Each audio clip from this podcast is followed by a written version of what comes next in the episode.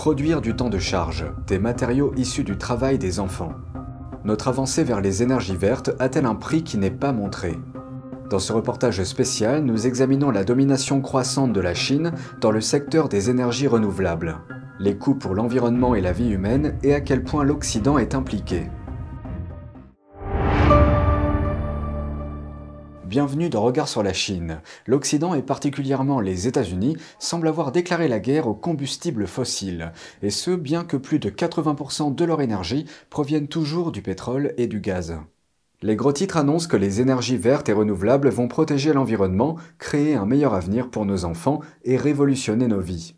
Mais certains avertissent que nous allons peut-être trop vite en besogne. Y a-t-il un côté plus sombre dont nous ne parlons pas?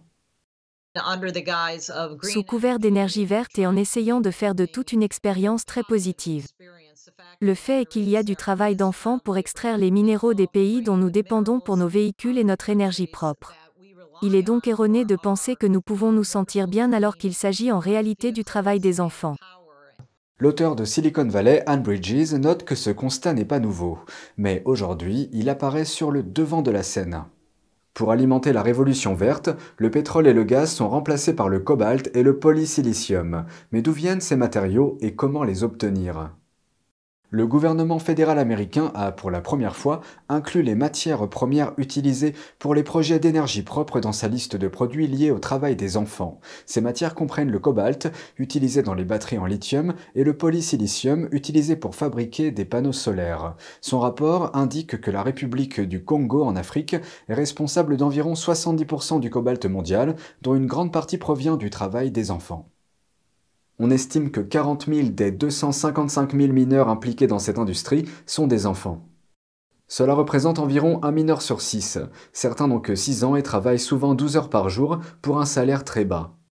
Une société appelée Electra Battery Materials affirme que la demande de cobalt a augmenté de 22% en 2021, tandis que certaines estimations indiquent qu'elle pourrait augmenter de 30% d'ici 2025. En ce qui concerne le polysilicium, la région chinoise du Xinjiang, également connue sous le nom de Turkestan oriental, représente environ 45% de la source mondiale. C'est dans cette région que vit une minorité ethnique musulmane, les Ouïghours. L'année dernière, les États-Unis ont interdit les importations de polysilicium en provenance de certaines entreprises chinoises pour lutter contre des pratiques préoccupantes liées à cette chaîne d'approvisionnement. Mais aucune interdiction de ce type n'existe pour les importations de cobalt. En plus des problèmes liés aux droits humains, notre avancée vers les énergies renouvelables vertes alimente-t-elle une dépendance croissante envers la Chine pour ces matériaux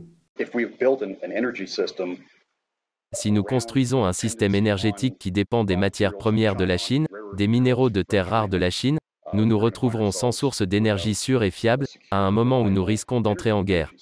Kelly Sloan est chercheur en énergie et environnement dans un think tank. Il note que si nous continuons sur cette voie sans mettre en place une politique énergétique efficace, nous nous retrouverons dans cette situation. Les citoyens américains ne pourront plus allumer les lumières, ni mettre du carburant dans leur voiture ou de l'électricité dans leur voiture, nous ne pourrons plus nous déplacer, nous ne pourrons plus nous nourrir. Le lien entre la sécurité nationale et l'énergie est que tout ce qu'un pays adverse doit faire est de s'attaquer à votre approvisionnement en énergie, ils peuvent éteindre les lumières.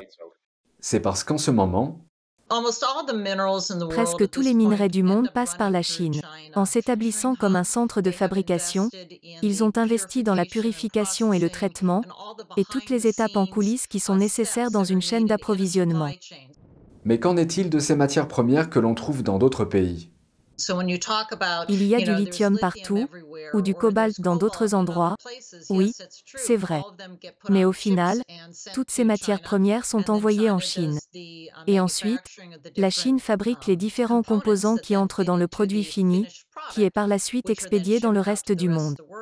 Et cette dépendance à l'égard du régime chinois déclenche des alertes. Tant qu'ils tirent les cartes, ils peuvent couper l'approvisionnement et nous n'avons pas de politique énergétique en place qui nous permette de subvenir à nos propres besoins, de satisfaire notre propre demande. Alors nous serons dans la même position que beaucoup de pays d'Europe en ce moment. Nous pouvons accélérer le forage assez rapidement pour obtenir du gaz naturel. On fait tourner les usines et on les arrête. Il faut des années pour obtenir une centrale nucléaire.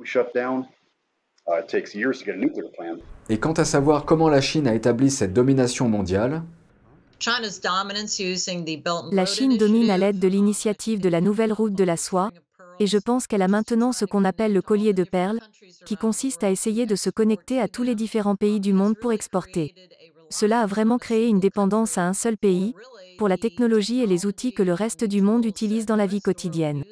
Je veux dire, littéralement, si vous ne pouvez pas avoir un smartphone, si vous ne pouvez pas avoir votre voiture, vous allez être projeté quelques centaines d'années en arrière en termes de lutte pour survivre.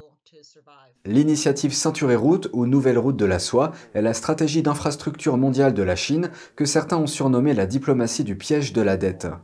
Dans le cadre de cette stratégie, le régime chinois propose des prêts importants pour améliorer les infrastructures des pays étrangers en développement. Mais il intervient souvent pour récupérer les actifs clés plus tard, lorsque les pays ne peuvent pas rembourser leurs dettes. Le Laos en est un exemple. Il a récemment signé un accord de concession de 25 ans avec une entreprise chinoise pour contrôler le réseau électrique du pays. Cela inclut les importations d'électricité liées à d'autres pays. Ils ont convaincu les gens que c'était trop sale à faire, trop nuisible pour l'environnement. Ils étaient heureux de le faire, avec ce grand pays. Le résultat est que nous avons un certain nombre de personnes qui sont totalement dépendantes des capacités de la Chine en matière de fabrication parce que nous leur avons cédé notre propre base de production. Cette situation ressemble à la prise de conscience récente des pays européens qui sont dépendants de la Russie pour leurs besoins énergétiques. Cela fait suite à l'invasion de l'Ukraine par la Russie, aux sanctions de l'Occident et aux représailles de la Russie. Quant à la gravité de la situation, la sécurité énergétique est synonyme de sécurité nationale. Si vous n'avez pas de moyens pour les déplacements, si vous ne pouvez pas faire décoller vos avions et déplacer des troupes, par exemple, d'un endroit à l'autre, vous êtes littéralement une cible facile. Sloan ajoute que l'énergie est vitale pour tous les aspects de notre vie, qu'il s'agisse de l'économie, de la façon dont nous nous nourrissons, dont nous nous chauffons ou dont nous fabriquons des objets. Tout cela repose sur une source d'énergie sûre. À l'heure actuelle, les combustibles fossiles couvrent 80% des besoins énergétiques d'une partie de l'Occident. Si nous passons aux énergies vertes et renouvelables, nous dépendons d'un adversaire planétaire potentiel pour ce qui est des infrastructures essentielles. À propos de l'argument selon lequel l'énergie verte peut remplacer les combustibles fossiles, Anne Bridges note qu'il y a un domaine clé que les gens oublient souvent. L'énergie verte peut fournir de l'électricité, comme l'énergie solaire, l'énergie éolienne. Elle ne sera jamais capable de remplacer la chaleur. La chaleur est utilisée pour le traitement industriel, pour fabriquer de l'acier et plier l'acier afin d'en faire des voitures et des réservoirs. La chaleur est ce qui est utilisé en dehors de votre propre maison et de votre cuisine, mais c'est ce qui est réellement utilisé pour faire fonctionner la vie. Et cela se vérifie avec les véhicules électriques. Même au sujet des voitures, la voiture électrique ne fonctionne pas bien, par temps froid la batterie elle-même perd de l'autonomie. Donc, tout d'un coup, si vous montez une côte, dans le vent, dans le froid, vous ne pouvez atteindre qu'environ 160 km. Et même si votre batterie dit qu'elle est prévue pour 300, alors vous devez rapidement trouver un endroit pour la recharger. Ce n'est pas comme ça que nous avons vécu notre vie, nous avons vécu notre vie avec une énergie à portée de main, pratique et abordable. Sloan fait remarquer ceci. Nous n'avons pas la technologie de batterie pour stocker cette énergie. C'est le plus gros problème. Si nous pouvions stocker efficacement l'énergie, ce serait formidable. Mais nous ne pouvons pas. Les batteries de ces choses ont une durée trop limitée. Mais pour ce qui est d'augmenter la production et le stockage des batteries, il y a un autre problème. Une grande partie des matières premières devra provenir d'endroits comme la Chine, nous en avons suffisamment ici avec les minéraux de terres rares. Et cela pose une autre série de problèmes. Politiques, évidemment, économiques, si nous dépendons d'un pays qui n'a peut-être pas toujours nos intérêts économiques à cœur pour les minéraux critiques, stratégiques, si quelque chose se passe dans le détroit de Taïwan.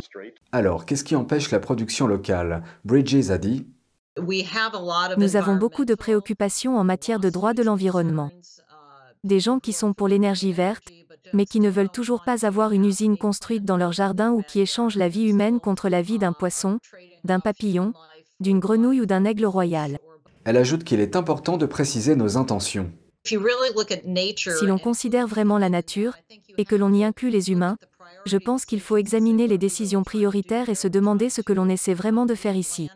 Essayons-nous de laisser la Terre vierge, pure, ou de revenir 200 ans en arrière ou 1000 ans avant que les humains ne pensent même à la machine J'entends par là que ce sont des discussions qui ont été étouffées, mais elles sont vraiment au cœur du problème. Mais en plus de cela, Bridges déclare que la question se résume à ceci.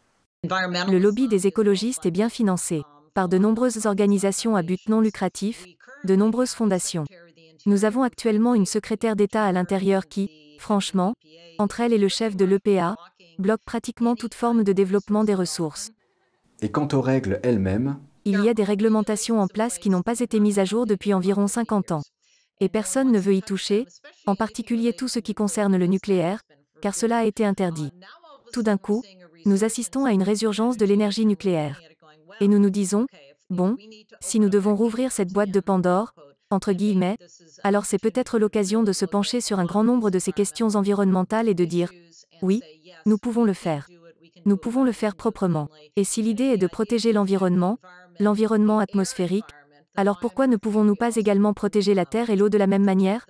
Il ne s'agit pas de les opposer l'un à l'autre. C'est tout pour aujourd'hui, merci d'avoir suivi Regard sur la Chine. On se retrouve demain pour une nouvelle émission. Prenez soin de vous et à bientôt.